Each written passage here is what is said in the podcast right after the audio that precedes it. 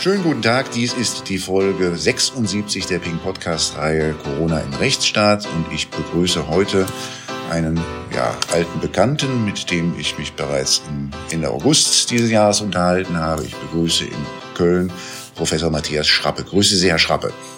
Grüße Sie, Herr Herzing. Herr Schrappe, in diesen bewegten äh, Tagen äh, sind wir wieder alle sehr aufmerksam und verfolgen äh, die weiteren Entwicklungen. Sie sind, für die, die Sie nicht kennen und den Podcast 68 nicht gehört haben, Sie sind Internist, Infektiologe ähm, und äh, Sie haben eigentlich Ihr gesamtes Berufsleben äh, in leitenden Positionen äh, in, in dem, im Gesundheitswesen und vor allen Dingen in Krankenhäusern verbracht und Sie kennen, glaube ich, äh, Krankenhäuser von Ihnen wie kaum jemand anders.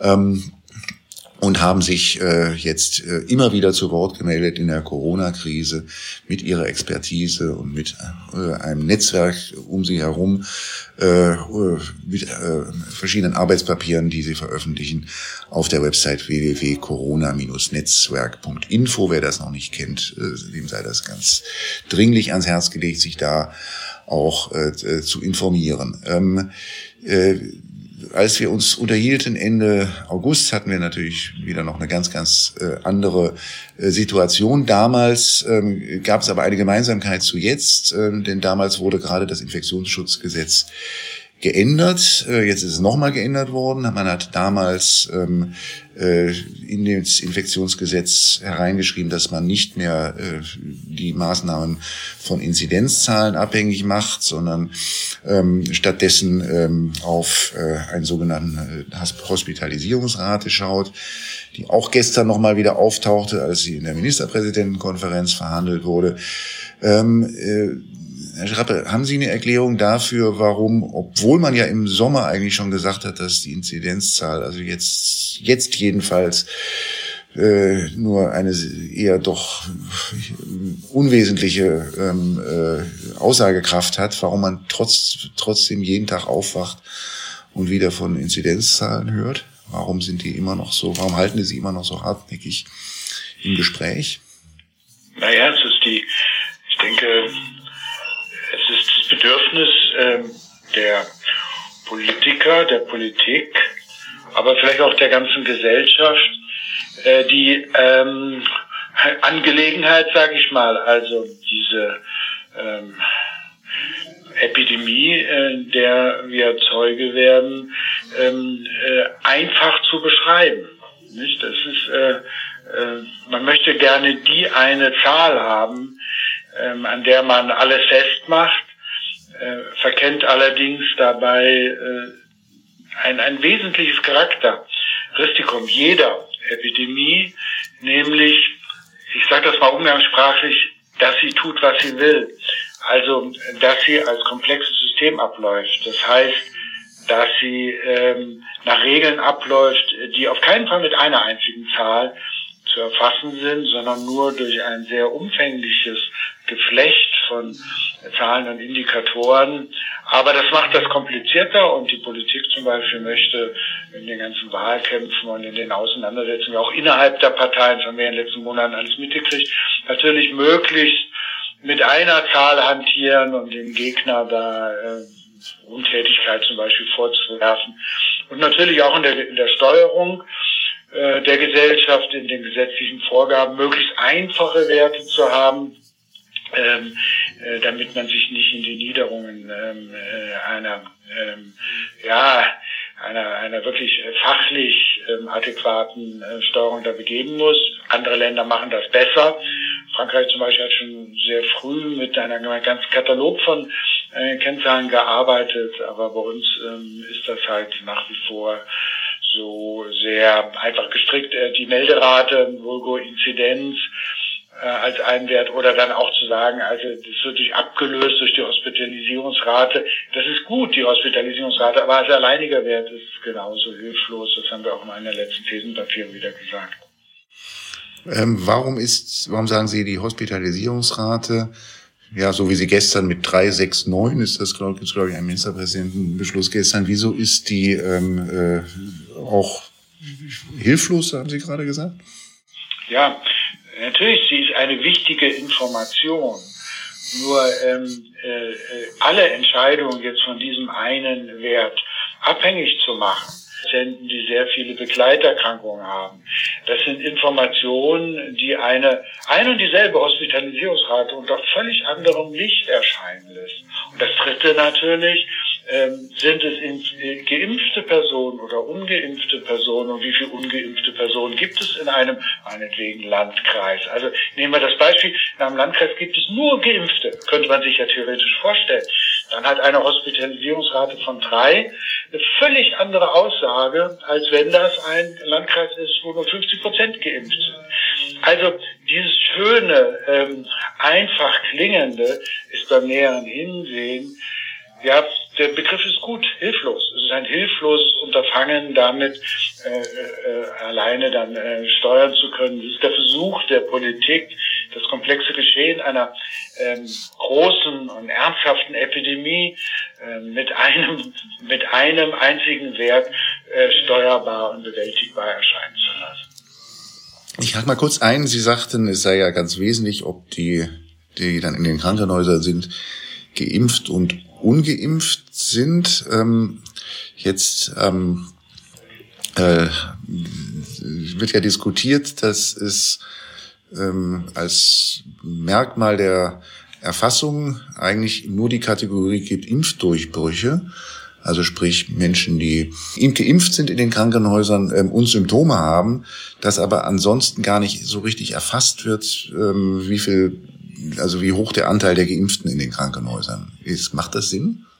Ja, das macht natürlich keinen Sinn. Also da, da sprechen Sie ein ganz wichtiges Thema an. Ähm, wir äh, haben ja in der jetzigen ähm, schlecht gemachten epidemiologischen Betrachtung auf der Seite der Ungeimpften äh, ist der Corona-positive Mensch ähm, ein Corona-Infizierter und wird gezählt. Das sind dann die Zahlen, die allabendlich da erscheinen. Bei den Geimpften sind es aber nur die symptomatisch. Das ist schon alleine eine, eine Unwucht, die äh, einer Erklärung ähm, äh, hart. Ja. Äh, äh, weiterhin weist das darauf hin, also das, was wir eigentlich bräuchten, wenn wir eine, ich sag mal, aufgeklärte, den fachlichen Ansprüchen genügende epidemiologische Betrachtung der Situation hätten, dann müssten wir ähm, heute zwei Bevölkerungskohorten aufsetzen, mindestens. Und eine davon wäre, äh, wären Geimpfte. Und wir müssten meinetwegen 20.000 geimpfte Personen in Deutschland identifizieren, ähnlich wie wenn wir eine, weiß ich, eine Werbekampagne planen oder eine Umfrage bezüglich, weiß ich, der nächsten Wahlergebnisse. Das ist ja, ähm, äh, ja zu machen. Und ich glaube, die Leute wären auch bereit dazu, das zu machen. Und die müsste man alle 14 Tage testen und gucken, wie viele äh, wie viel Prozent entwickeln ähm, von den Geimpften entwickeln äh, trotzdem die Infektion, das ist keine Erkrankung und wie viel davon werden symptomatisch, das werden dann nach RKI-Definition äh, äh, Impfdurchbruch. Natürlich sind die Infektionen im gewissen Sinne auch ein Durchbruch, ja, also wenn wieder Corona nachweisbar ist. Aber wir sind völlig im Blindflug. Wir wissen es nicht, weil wir uns nicht die Arbeit machen und weil an den entsprechenden Stellen auch, ähm, muss man ganz klar sagen, Personen ähm, sitzen, die äh, da äh, die, die fachliche Expertise, also nur, ich möchte vorsichtig sagen, ungenügend ausspielen. Und eine weitere ähm, ähm, Kohorte wären natürlich die Ungeimpften, wie von Anfang an von uns gefordert die Melderate, das heißt äh, äh, sogenannte Inzidenzzahlen, Häufigkeitszahlen auf der Basis von durchgeführten Testen, ist von der Testfrequenz nicht abzugrenzen. Insofern, ich habe immer gesagt, das Papier nicht wert. Äh, wenn wir am Wochenende weniger testen oder wenn Ferien sind, dann haben wir weniger. Ich meine, das sind ähm, äh, Dinge, die äh, eigentlich nicht passieren dürfen. Sie sagten, Sie sprachen vorhin Versäumnisse an. Ähm, etwas so etwas zu machen, wie die von Ihnen gerade geschilderte Kohortenbildung. Ähm, da sprachen Sie von den, den, den verantwortlichen Stellen. Also wessen Aufgabe wäre das denn eigentlich jetzt hier äh, systematisch das mal äh, auch zu, zu erforschen und da solche ähm, äh, Studien zu machen mit den Kohorten, die Sie also, gerade beschrieben äh, haben? Wir haben ja ein relativ ausgebautes System, sowohl auf Bundes- als auch auf Landesebene, von Einrichtungen, die die Politik beraten. Wir haben eine oberste Bundesbehörde, Behörde, die sich Robert-Koch-Institut nennt, aber auch noch andere, die im Bereich Impfstoffe zum Beispiel eine große Rolle spielen. Und ähm, äh, äh also wenn diese Institutionen, ich sag mal, auch nicht nur politisch gesteuert werden, sondern auch ähm, zum Beispiel, ähm, äh, das ist ja die aktuelle RKI-Diskussion, auch einen wissenschaftlichen Beirat hätten, wo nicht nur Physiker, nicht nur Biologen, Molekulargenetiker, ähm, Mobilitätsforscher und äh, Computeranhänger äh, sitzen, sondern auch Leute, die praktische Erfahrung mit der Bekämpfung von Epidemien haben. Ich erinnere einfach daran an die Probleme 700.000 Krankenhausinfektionen jedes Jahr in deutschen Krankenhäusern äh, Krankenhaushygieniker, Infection Control Experten, ja, die gehören da rein, die Praxis haben, die wissen, was das Charakteristikum von Epidemien ist, was man dazu braucht. Äh, ich sage auch, welche Demut man vor solchen Geschehnissen haben muss, denn die sind nicht einfach zu erfassen, dass man, da muss man eine gute Erfahrungsschatz haben, praktisch, nicht unter dem Mikroskop. Und ähm, wenn man also so ein RKI zum Beispiel ähm, äh, im Sinne eines äh, potent und klar auftretenden wissenschaftlichen Beratungsgremiums flankieren würde, ähm, das äh, äh, von der Politik äh, hälftig, von der Wissenschaft gleich hälftig äh, besetzt werden würde und wo das RKI eine Berichtspflicht hätte. Ja? Also wo das RKI monatlich, ähm, wie wir das in anderen Institutionen auch kennen, also ähm, einfach darstellen müsste, was es tut. So ein wissenschaftlicher Beirat kann nicht die Politik ersetzen, kann auch nicht das RKI steuern, aber kann klare Kommentare über die Richtungs, äh, äh, über die Richtung der Arbeit, über die wissenschaftliche Basierung machen. Vorausgesetzt, ähm, es würde nicht nur von Laboren äh, Leuten und Physikern besetzt werden, also von Leuten, die relativ entfernt von dem Erfahrungsbereich von äh, Epidemien und Infektionskrankheiten sind. Das wäre ein Beispiel. Hm. Ähm, wie, ähm, wie verhält es sich eigentlich ähm, ähm jetzt beim Robert Koch Institut? Ähm, inwieweit ist das tatsächlich ein Forschungsinstitut und inwieweit ist es eine ja dem Bundesgesundheits unter dem Schirm des Bundesgesundheitsministeriums stehende Behörde mit Verwaltungsaufgaben. Wie verhält sich das Verhältnis? Naja, von dem Namen her, ähm, Robert Koch war ja im 19. Jahrhundert ein Modernisierer, der die ähm, heute viel geschmähten bürokratischen äh, äh, Arbeitsweisen ähm, zum Beispiel bei der Cholera-Bekämpfung eingeführt hat, wo Fachleute äh, statt ähm, Honoratioren über die Epidemiepolitik bestimmt haben. Das war damals sehr modern. Man hat äh, da äh, Top-Down-Mechanismen eingeführt. Ähm, Im 19. Jahrhundert war äh, Bürokratie ähm, ja ein, äh, eine Innovation, eine positive Innovation. Heute wissen wir, 150 Jahre später, dass Gesellschaften ähm, äh, komplexer Natur sind und wir haben eigentlich unsere ähm, unsere Steuerungsmechanismen äh, modernisiert. Wir wissen, dass man die Leute anders mitnehmen muss, dass da viel, wie man äh, widersprechende Interessen äh, besser miteinander in Einklang bringt, wie man äh, unterschiedliche heterogene Gruppen äh, zum gemeinsamen Handeln bringt. Das sind alles Dinge, die heute mit bürokratischen Modellen nicht mehr zu erreichen sind. Insofern, also das RKI ist eine Behörde, so heißt sie auch, ist der politischen Steuerung unterworfen. Wenn man sich ähm, darüber äh, Gedanken machen will, wie es besser wäre, dann habe ich ja eben zugesprochen, sollte man den wissenschaftlichen Input äh, breit aufgestellt deutlich erhöhen. Ähm, aber äh, das ist äh, das ist die äh, die Situation und ähm, äh, äh, also man darf es nicht damit verwechseln, dass Wissenschaft die Politik steuern soll. Politik hat einen anderen Job. Politik soll wissenschaftliche Ergebnisse berücksichtigen, aber muss in eigene Verantwortung sie in der Gesellschaft umsetzen. Aber die ähm, wissenschaftliche äh, Input äh, sollte von den Bundesoberbehörden also in größerer Eigenständigkeit und in größerer auch Wissenschaftsbasiertheit, als es der Fall ist zurzeit, ähm, erfolgen. Also das gute Beispiel ist äh, die alte Geschichte um Heinsberg, ja einen unserer ersten Hotspots, nicht? Also da muss ich einfach sagen, ein RKI, was ich in den Spiegel gucken kann, hätte am Tag nach dem ersten Auftreten und dem Verdacht auf Verdacht auf Hotspot, will ich mal sagen, mit einer mit 50 Leuten, die sich aus den Bürokratiesesseln erheben hätten sollen müssen, ja, dort auftreten müssen und sofort das machen, was äh, der Kollege Hendrik Streeck da gemacht hat, nämlich die erogene Übertragung war ja schon klar, gucken müssen, ob zusätzlich eine Schmierinfektion vorliegt. Der entscheidende Punkt, ja, müssen wir die Supermarktwägen desinfizieren oder nicht.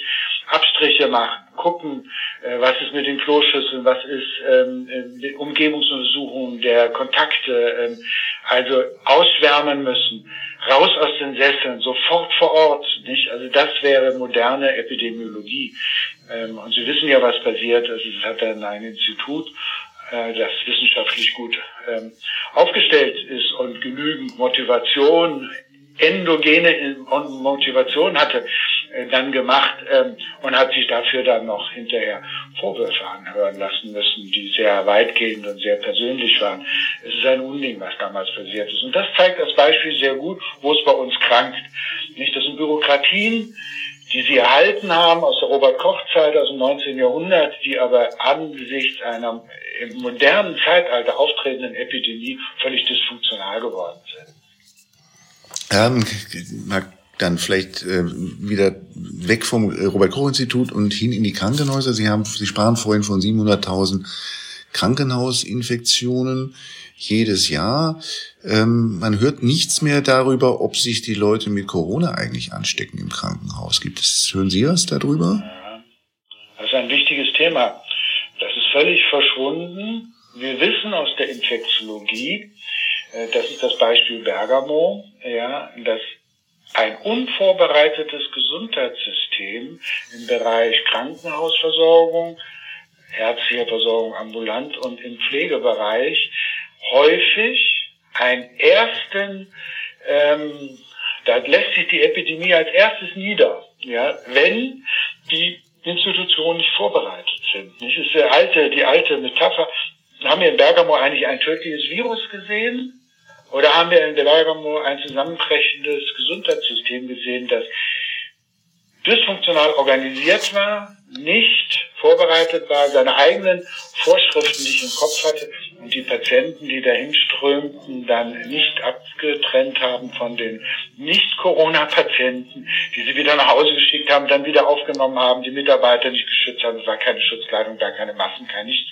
Äh, Chaos ist ausgebrochen. Ich, haben wir eigentlich, was haben wir da gesehen? Nicht? Nach unserer Überzeugung haben wir ein, ein zusammenbrechendes Gesundheitssystem gesehen. Nicht? Also Krankheit, Epidemie ist kein rein biologisches Phänomen, sondern immer auch eine Reflexion des Sozialen und der versorgenden Einrichtungen. Und ähm, äh, insofern, ähm, also insofern äh, wir haben am Anfang, ähm, da, äh, es gibt da auch einzelne Zahlen drüber, aber dass wir jetzt über die bisherige Laufstrecke der Epidemie wissen könnten, wie viele Patienten sich da angesteckt haben. Der RKI hat das eine Zeit lang versucht zu veröffentlichen, aber das ist extrem schwierig, das Wissen aus der Infektiologie abzugrenzen. Und ich denke, das ist späteren, ähm, späteren Untersuchungen ähm, ähm, muss das obliegen. Ähm, äh, aber auf jeden Fall liegt die Zahl nicht bei null. Ja. Mhm. Die Krankenhäuser sind heute natürlich besser vor, besser vorbereitet und ähm, man muss ähm, hoffen, dass das natürlich nicht die größte Zahl ist, aber wir müssen uns über die, man nennt das nosokomialen Aspekte, äh, dann noch mit beschäftigen. Die, was für Aspekte? Man nennt das nosokomiale Infektion, also eine Krankenhaus erworbene Infektion nennt man nosokomial. Mhm. Also das wäre dann sozusagen das nosokomiale, die nosokomiale Corona-Infektion. Äh, das wird, ähm, also das, das spielt zurzeit gar keine Rolle, wird aber in Zukunft, denke ich, dann nachträglich hoffentlich noch mhm. untersucht. So wie das jedenfalls ähm, in manchen Krankenhäusern äh, mal ein großes Problem war, ähm, ist es ja auch in den Pflegeheimen äh, der Fall, dass sich die Leute in den Pflegeheimen dann äh, in sehr großer Zahl anstecken und äh, versterben. Darüber hatten wir uns auch in der letzten Folge unterhalten. Da haben Sie darauf äh, hingewiesen, dass da äh, viele Todesfälle vermeidbar gewesen wären im vergangenen Winter in den Heimen.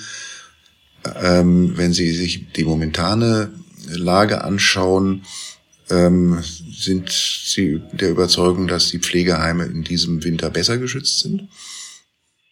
Ja gut, Sie haben natürlich schmerzhaft gelernt. Ähm, und äh, wir haben ja unter dem Begriff Protection, also ähm, zielgruppenorientierte Prävention, ähm, von Anfang an darauf hingewiesen, dass Pflegeheime, aber zum Beispiel auch ambulante Pflegesituationen ähm, Hotspot anfällig sind. Nicht? Ähm, also ich glaube auf jeden Fall, ähm, die Dinge, die am Anfang da äh, wirklich ja furchtbar waren, dass keine Masken, keine Strategie, keine Ruhe, keine, kein Know-how gesteuertes Verhalten da war, sondern äh, zum Teil die schiere Panik, ähm, äh, das, das äh, wird jetzt ähm, in diesem Winter hoffentlich nicht mehr die Rolle spielen. Trotzdem wird es zu einzelnen Ausbrüchen kommen. Es wird uns übrigens immer begleiten und die ganzen nächsten Jahre, weil es gibt immer wieder natürlich, gerade bei Heimbewohnern, ähm, ähm, kleine Gruppen, bei denen der Immunschutz nicht so gut ist und wenn man da nicht rechtzeitig nochmal impft oder das nicht bemerkt, äh, dann kann es immer wieder zu oder es wird immer wieder zu kleinen Ausbrüchen kommen. Ähm, äh, da müssen wir drauf gefasst sein. Das muss in die gesundheitliche Versorgung integriert werden, wie wir das ja auch haben in Heim, dass wir zum Beispiel Norovirus, äh, das ist ein Virus, was nosokomial übertragen wird, durch Schmierinfektionen und starke Durchfälle macht. Sowas kennen wir in Krankenhäusern und Pflegeheimen ja auch heute. Und das macht auch äh, Todesfälle, weil ein alter Mensch unter Umständen mehrere Tage ähm, heftigste Durchfälle ähm, äh, äh, nicht überlebt, weil das ein furchtbarer Stress ist für einen alternden Körper. Also insofern ähm, ähm, wir werden immer wieder damit zu tun haben. Und ähm, ich denke schon, dass es jetzt äh, besser ist, weil einfach Erfahrung gemacht worden ist. Allerdings ähm, hat man bis jetzt immer noch nicht, ja, also auf der politischen Seite und auf der offiziellen Seite der Diskussion über epidemiologische Strategien ähm, spielt die gezielte Prävention immer noch nicht ähm, die ihr zustehende Rolle. Wir sehen es ganz klar da drin, zum Beispiel bei den Impfkampagnen, wo ähm, es ja dringend notwendig wäre, ähm, zielgruppenorientierte äh, Strategien mehr in den Vordergrund zu, zu stellen. Nicht? Also äh, es ist passiert, dass, weiß ich nicht, äh, also wirklich äh, also äh, einer Kultursensibilität wirklich ähm, völlig äh, freien ähm, Vorgehensweise, äh, dass man der Zeuge wird, nicht? Also meinetwegen im Ramadan äh, einen Impfbus vor die Moschee zu fahren. Ähm, äh, also dann fehlt es nur noch, dass man auch noch ähm, äh, Currywurst aus Schweinefleisch anbietet. Also es ist irgendwie, ähm, äh, das ist, äh, das ist einfach nicht, das ist nicht das, was man in der Präventiologie eigentlich weiß und kann, dass man sich überlegt, wo haben wir unsere Problempopulation, wo müssen wir hingehen, was machen wir, um da die Meinungsführer zu erreichen, etc. pp. Wir haben ja leider die Zahlen nicht, aber die Ondis sind ganz klar, dass heute auf den Intensivstationen ähm, äh, sehr viele äh, Patienten und Patientinnen mit Migrationshintergrund ähm, äh, liegen. Aber warum wird es nicht offen diskutiert? Warum wird es nicht offen auch adressiert? Denn wir wissen ja aus anderen Bereichen der Gesundheitsversorgung, dass man diese Gruppen sehr gut erreichen kann. Nur man muss es halt passend machen und um das passend zu machen, muss man verstehen, dass außer der Taktik, die ganze Gesellschaft jetzt wieder in den Lockdown zu schicken, es noch ähm, weitere, viel bessere Taktiken gibt, die nämlich heißen, zielgruppenorientiert vorzugehen. Die Geimpften in unserer Bevölkerung ähm, sind aus dem Gröbsten raus. Natürlich gibt es diese Durchbrüche, aber die Problematik, die Musik, die traurige Musik spielt bei denjenigen, ähm, die zum Beispiel durch Impfprogramme, die durch Programme der ähm, Kontaktbeschränkung, der Vorsichtsmaßnahmen, die soweit vernünftig sie sind, nicht erreicht werden können, dass man also da sich überlegt, wie kommen wir da mhm. dran. Es wäre viel besser, wenn die Gesundheitsämter mit dieser unseligen Kontaktverfolgung ähm, also die etwas zurückfahren würden. Viele Gesundheitsämter tun das ja auch und haben es auch schon längst begriffen und ihre personellen Kapazitäten und ihre Erfahrungen darauf konzentrieren würden, dorthin zu gehen, wo heute da äh, äh, der, äh, die, die epidemiologischen Hotspots sind. Da muss man vor Ort gehen. Das ist wieder die, alte, die Analogie zu Heinsberg. Man muss aus den Sesseln raus, man muss vor Ort gehen. Die ganzen Leute sollten vom Telefon weg und äh, in die sozialen, in die ähm, ethnischen äh, äh, Problemviertel gehen und ähm, dort ähm, versuchen, ähm, über die dortigen kulturellen Einrichtungen etc. pp. Ähm, an die Leute, die da was zu sagen haben, heranzukommen, äh, die, die Personen anzusprechen, vernünftige, äh, äh adäquate äh, Programme aufzusetzen. Das wäre das, was wir heute eigentlich machen müssen. Neben äh, dem dritten Punkt, dass wir an der Versorgung arbeiten müssen, das ist der Mangel an Intensivbetten. Das ist ein weiterer Punkt, der auch ähm, äh, skandalös sich entwickelt hat, ähm, aber ist ein anderes Thema. Sie waren lange ähm, in den 80er, frühen 90er Jahren äh, Leiter der Arbeitsgruppe HIV-Infektion an der Uni Köln. Ähm, kurz mal die Parallele dazu versucht. Ähm, damals wusste man schon ziemlich genau, wer die Risikogruppen waren bei HIV. Ähm, warum hat man daraus nicht gelernt? Ja, das fragen Sie mich ähm, wirklich. Äh, die Antwort kann ich Ihnen auch nicht sagen. Ähm, es war auf jeden Fall damals, und wenn Sie umschauen sich unter den Infektiologen, Virologen, Mikrobiologen, die ähm, sich in der Diskussion beteiligen, dann sehen Sie, dass diejenigen, die praktische Erfahrung mit der HIV-Epidemie vorweisen können, dass die in der Argumentation, in der Tendenz ähm, ja eine anderen, äh, andere Seiten anschlagen als diejenigen, die vom Labor kommen. Ja? Ähm, äh, äh, also die, ähm, das, das gebe ich offen zu, mich äh, äh, wirklich maßgeblich prägende Erfahrung bei der HIV-Infektion war, dass wir äh, durch die Berücksichtigung der Eigenheiten, der Bedürfnisse, äh, der Bedarfe bei den ähm, äh, bei den äh, Problemgruppen, also wo das ähm, die äh, Epidemie am, am, größten, äh, am meisten aufgetreten ist und auch ja erhebliche ähm, Konsequenzen gezeitigt hat, dass dadurch, dass man die äh, Präventionsanstrengungen dort angedockt hat und ähm, die entsprechend angepasst hat, dass man dadurch eigentlich die Sachen in den Griff gekriegt hat. Natürlich kamen dann die Medikamente, aber vorher äh, gab es ähm, äh, AIDS-Hilfen, ähm, äh, ja, Safer Sex-Kampagnen. Speziell die AIDS-Hilfen waren extrem wichtig, weil man den ja äh, Gesellschaften nicht so akzeptierten äh, homosexuellen, bisexuellen Männern zum Beispiel äh, da ein Forum gegeben hat, wo sie als Sozialträger selbst ihre Programme und ihre Versorgungseinrichtungen ja, mit prägen konnten.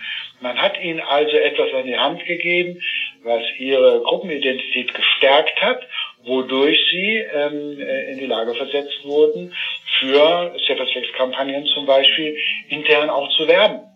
Genauso bei den Drogenabhängigen, intravenös Drogenabhängigen, ja, die für uns ein Riesenproblem war, weil wenn die ins Krankenhaus kamen, sind die in kalten Entzug gerutscht und haben uns die Einrichtung zerschlagen, ja.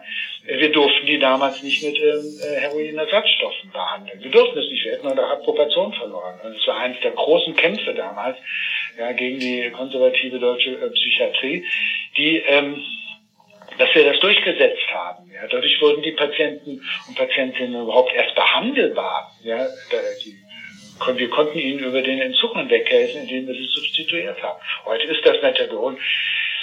Man kann sich das heute gar nicht mal vorstellen. Ja. Das ist, das ist gut gemachte äh, äh, Prävention, ja, also Personen wie Rita Süßmuth zum Beispiel ähm, haben da entscheidend mitgeholfen, die Gesellschaft zu öffnen dafür, dass man hier vulnerable Gruppen hat, die ähm, äh, wo, wo katastrophale gesundheitliche Situationen existieren und dass man sich dann darauf einlassen muss, mit denen irgendwie in Kontakt zu kommen, um, um, um Gruppen adäquate ähm, Vorgehensweisen hinzukriegen. Und das ist, wenn man das überträgt auf die heutige Situation, der Grund gewesen, warum ich auch persönlich mich dafür eingesetzt habe, ist bereits im Februar und März 2020, ja, dass man, wir wussten, es geht in die Pflegeheime.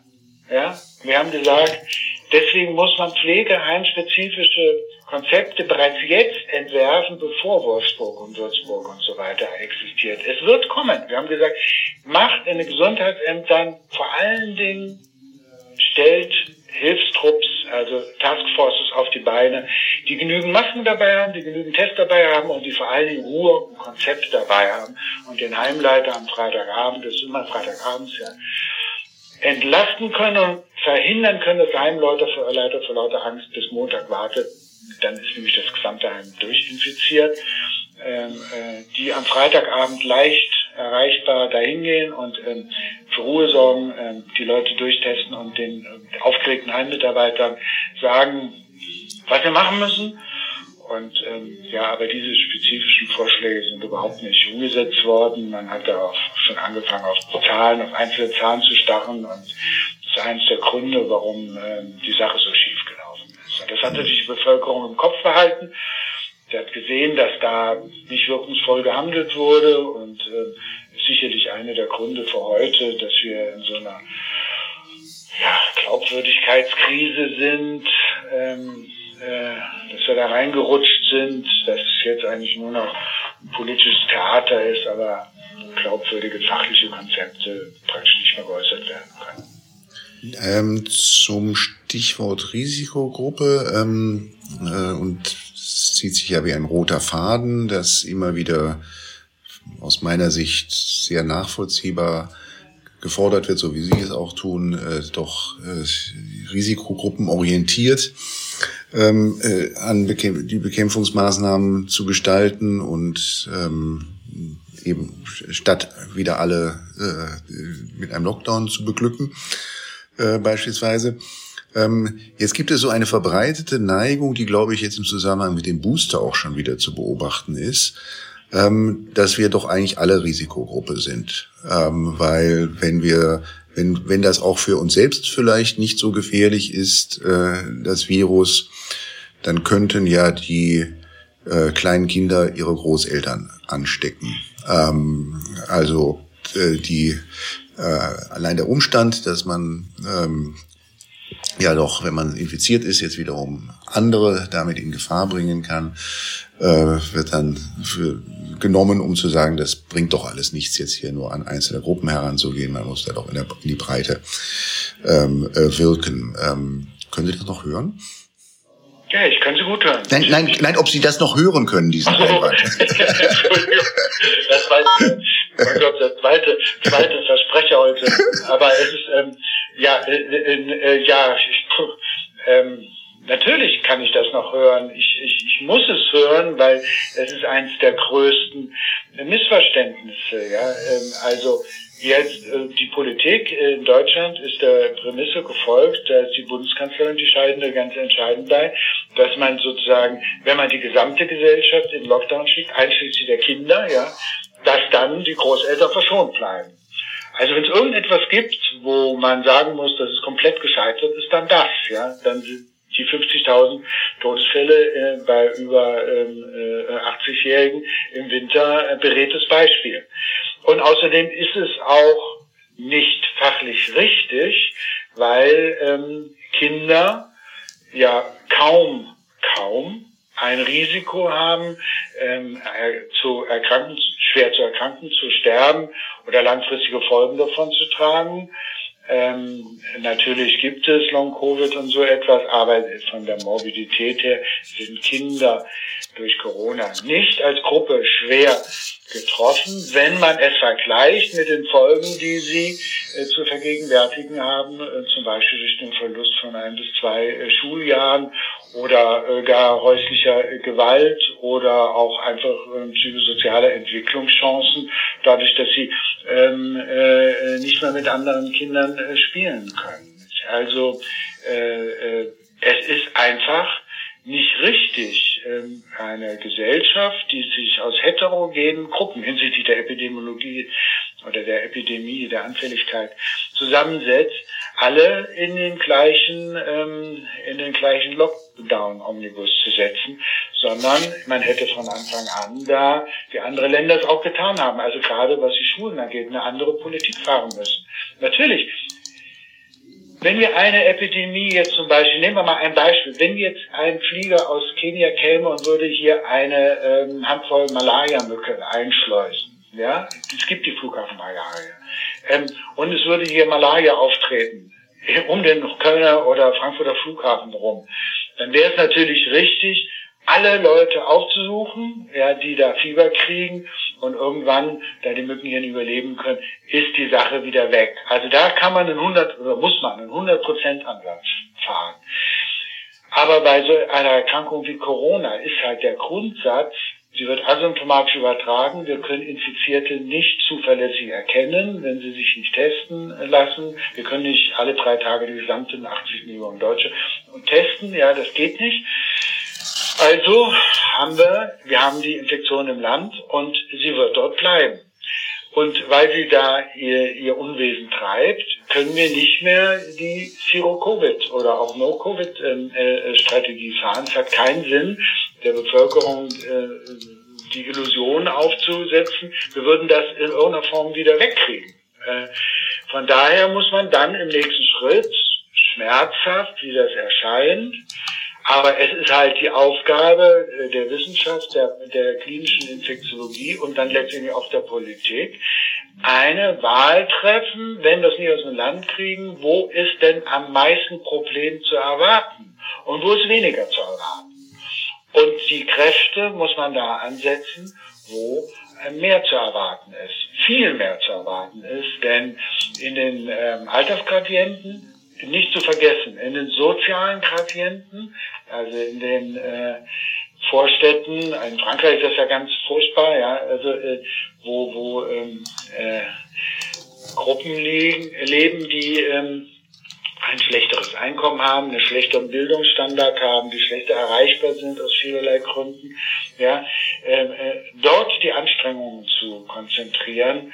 Ähm, äh, diese Analyse hätte man eigentlich erwarten müssen und äh, äh, man hätte erwarten müssen, dass man da ein gezieltes Vorgehen macht, aber es wurde halt immer auch im Bundestag von ähm, maßgeblicher Seite gesagt, ähm, dass das nicht ginge. Das würde ungefähr so heißen, wenn wir sagen, wir wollen gegen die Fettleibigkeit angehen und ähm, wissen wir auch, dass da ein sozialer Gradient besteht und wir würden jegliche Prävention lassen, weil wir sagen, das geht nicht, ähm, äh, das ist unmöglich, wir können die Gruppen nicht erreichen. Das ist also aus dem Sicht einer, einer aufgeklärten Infektiologie oder eines aufgeklärten äh, Präventionskonzeptes ein völlig unhaltbarer Zustand.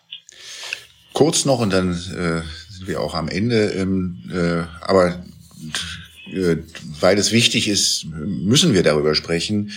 Die Lage in den Krankenhäusern. Ähm, jetzt zu den Beschlüssen, die diese Woche gefasst worden sind, gehört ein Versorgungszuschlag für die wegen der neuen Corona-Welle besonders belasteten Krankenhäuser ähm, nach den äh, äh, Medienberichten. Ähm, haben Sie eine Meinung dazu, ob das sinnvoll und notwendig ist?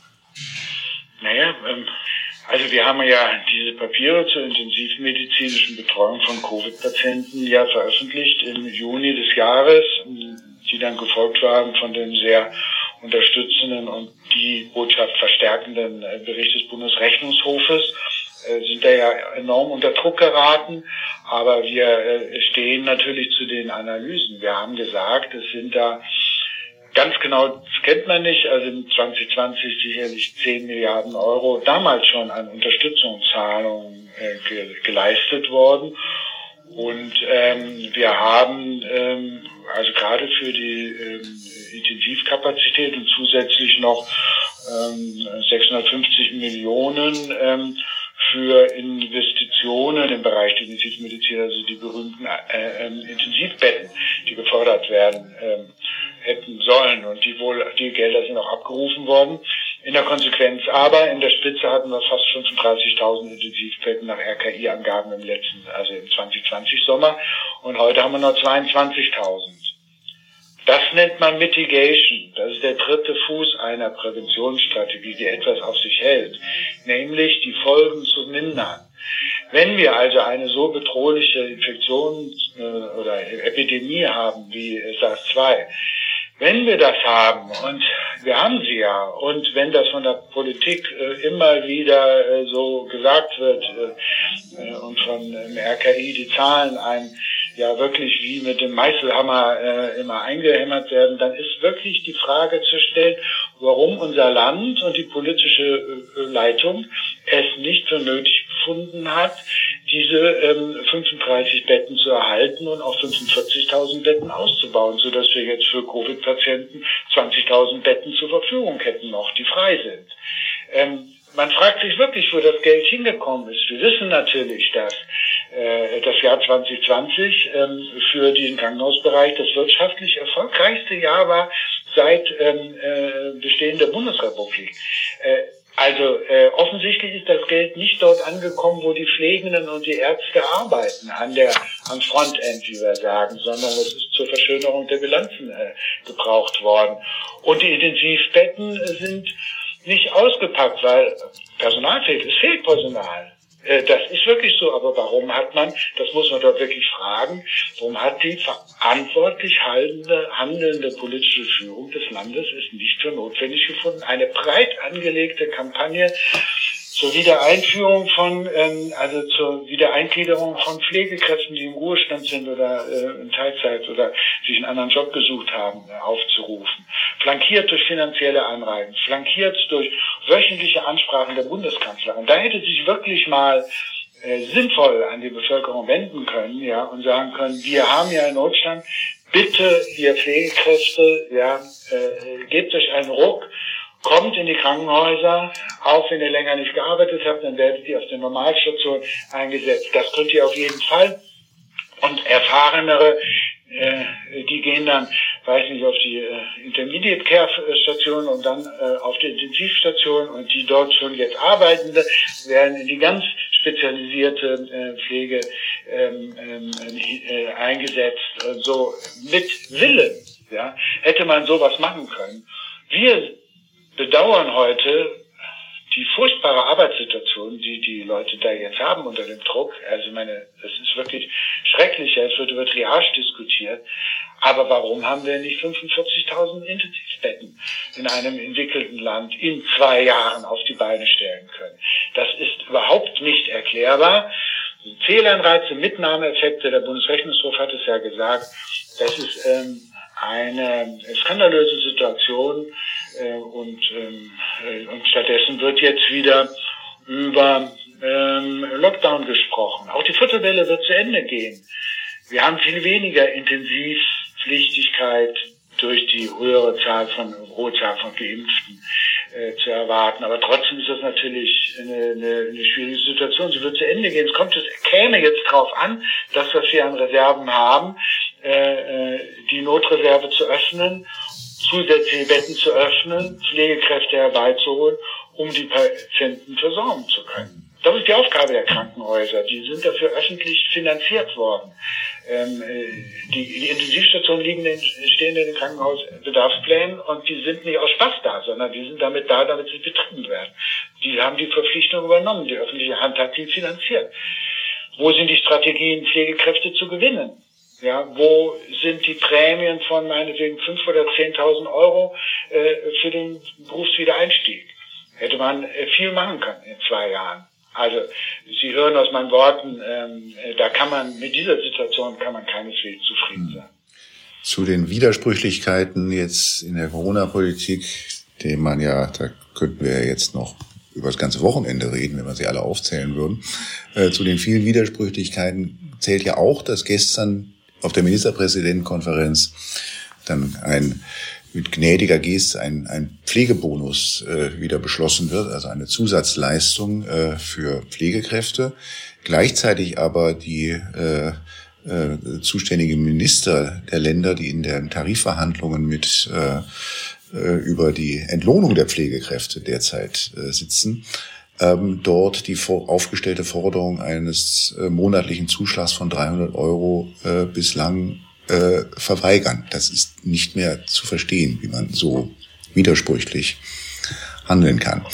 Haben Sie eine Ahnung, wie, wie sich, also es ist von 15 Milliarden viel die Rede, die an die Krankenhäuser äh, gegangen sein sollen bislang und jetzt kommt offensichtlich da noch weiteres Geld hinzu. Haben Sie eine Ahnung, wie sich das, ähm, also wie viel Geld ist eigentlich 15 Milliarden für die Krankenhäuser? Also wie viel, von wie viel Jahresbudget sprechen wir denn da? Ja, haben, wir haben im Krankenhausbereich, also jetzt über den Daumen, jährliche Kosten von 70 Milliarden das heißt also 15 Milliarden sind, wenn ich mich jetzt nicht verrechne, ein bisschen weniger als ein Viertel. Mhm. Also die 15 Milliarden, die da als äh, Unterstützungsleistung plus dann noch die Investitionsbeihilfen für die eingepackten Intensivbetten geflossen sind, ähm, das ist also, ähm, da kann man nicht, ähm, äh, ohne rot zu werden, den Begriff Peanuts äh, verwenden. Mhm. Ja? Äh, das ist äh, ein erheblicher äh, äh, Schlag mit der Kelle. Mhm. Äh, das ist ein erheblicher Nachschlag. Und äh, wie gesagt, wer kontrolliert die Verwendung? Warum äh, ist es nicht äh, zur am Frontend zur Verbesserung der ähm, Arbeitssituation derjenigen, die dort diese harte Arbeit machen, äh, verwendet worden, sondern ähm, ist von den Trägern der Krankenhäuser eher äh, zur, ja, zu anderen Zwecken verwendet worden. Diesen Verdacht muss man ja äußern und das müsste eigentlich politisch diskutiert werden. Also die politisch Verantwortlichen müssten hierzu vor den Untersuchungsausschuss äh, kommen. Ja, das ist äh, äh nicht, ein nicht hinnehmbar. Äh, und die, die Leute am Frontend, also die die harte Arbeit machen müssen, die müssen es ausbaden und die Patienten natürlich auch. Mhm. Das ist ein Aspekt, der auch mich immer ungeduldig macht in der ganzen äh, Berichterstattung über die äh, Corona-Krise, wenn dann mit, mit großer Sensationsgier dann aus den Krankenhäusern berichtet wird. Ähm, da ähm, äh, wird immer vergessen, dass wir es ja mit Wirtschaftsbetrieben dort zu tun haben, nicht? Dass wir es ja, ähm, dass es, wie Sie sagen, äh, äh, die Krankenhäuser oft zu Klinikketten gehören, äh, wo man in den Bilanzen nachlesen kann, wie was für ein glanzvolles Jahr sie 2020 gehabt haben und dass es da eben auch um sehr viel Geld geht. Ähm, Natürlich, ich meine, Herr Seehofer, uns allen bekannt, hat in seiner Zeit, mit, also in der ersten Hälfte der 90er Jahre ja nicht umsonst den äh, Scheckbuch, die Scheckbuchmetapher äh, bedient, hat er damals gesagt. Also das Gesundheitswesen wird mit dem Scheckbuch ähm, organisiert. Nicht? Äh, mhm. Helios hat in 2020 die äh, größte Dividendenausschüttung äh, seiner uh, Unternehmensgeschichte mhm. gemacht, der mhm. größte private Träger in Deutschland. Mhm. Ich meine, das sind ja alles Sachen. Ähm, ja, und wenn Sie das mit den 300 Euro Phone angesprochen haben, ich meine, man kann ja darüber reden, denken, wie man will. Tarifverhandlungen folgen halt einer eigenen Logik. Das ist ja sozusagen alles in Ordnung. Nur im Falle einer Epidemie, äh, einer katastrophal verlaufenden, muss man ganz klar sagen, also einer, einer wirklich äh, schwerwiegenden epidemischen Situation, ich will das Notlagebord nicht nennen an der Stelle, ja, einer schwerwiegenden Situation, kann oder könnte man oder muss man sich auf verantwortlicher politischer Seite doch überlegen, was Wertschätzung heißt. Und äh, jemand, der etwas Führungserfahrung weiß, hat, ja, weiß, dass man da mit kleinen Dingen so viel kaputt machen kann, dass man das Ganze nicht mehr zurückholen kann. Also da muss man sich überlegen, ob es wirklich jetzt clever ist, ja, so eine 300 Euro Forderung abzulehnen und in Frage zu stellen oder ob man in dieser Situation vielleicht sich erstmal hinsetzt, was wäre denn eine Strategie der Wertschätzung für die Pflegekräfte, die es hier in den Krankenhäusern und überhaupt im Lande gibt? Was wäre denn eine, eine Situation, dass sich die Stimmung verbessert und dass sich die Motivation verbessert, äh, der häufig ja vom System enttäuschten Leute, ja, die sich zurückgezogen haben? Was wäre denn etwas, was die überhaupt wieder in Betracht ziehen lassen könnte, sich zu, äh, zu melden in dem Krankenhaus, wo sie früher schon gearbeitet haben, zu sagen, hallo, hier bin ich, ähm, äh, ich, ich bin bereit, wieder mit anzupacken, zumindest für ein, zwei Jahre, bis wir über die Situation raus sind.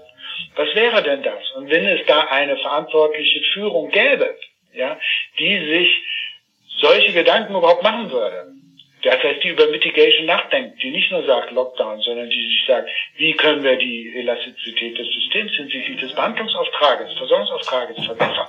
Wenn es das gäbe, dann könnte man sich solche Gedanken ja machen und sagen, also bitte in diesem Fall, wir setzen die Tarifrunde auf, weiß ich nicht, wir setzen sie aus oder wir machen eine Extraleistung oder wir nehmen den Ton raus, wir, wir machen ein besonderes Jahr, wir machen ähm, äh, und jeder Euro, der da investiert wäre, wäre ja im Vergleich zu den Kosten eines Lockdowns, also ich, ich, ich kann es jetzt nicht so schnell berechnen, aber ich bin mir hundertprozentig sicher, ein gut investierter Euro.